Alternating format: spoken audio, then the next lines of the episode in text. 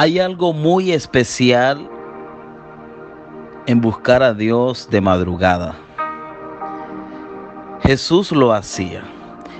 He repetido esto en muchas oportunidades porque creo que hay un poder en la oración de madrugada.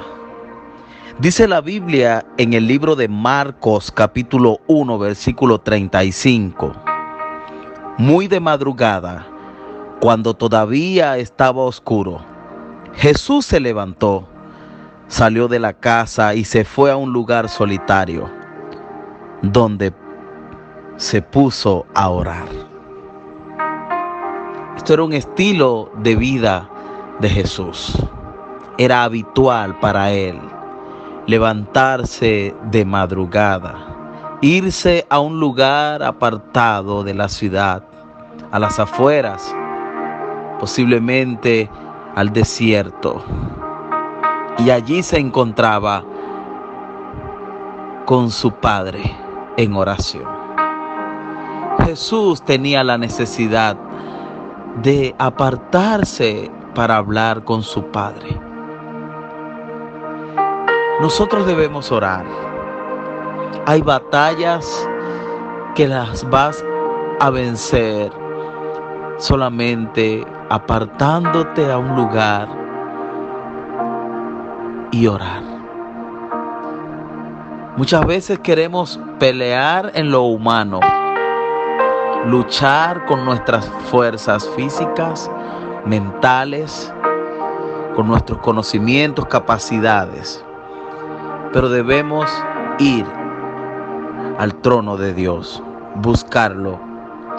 Y no solamente cuando estamos peleando alguna batalla o porque necesitamos ganar una batalla, sino que buscar a Dios de madrugada es una relación con el Señor, es relacionarnos con Él, buscarle. Y no solamente para pedirle o invocarle, porque necesitamos algo, sino ir de madrugada para adorarle, para glorificar su nombre, para darle gracias, para tener un tiempo especial donde podemos tener esa comunión con Él.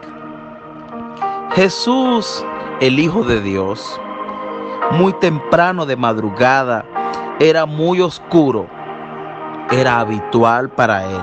Salir, levantarse donde él estaba, posiblemente cansado porque pasaba todo el día caminando de aldeas en aldea predicando la palabra del Señor.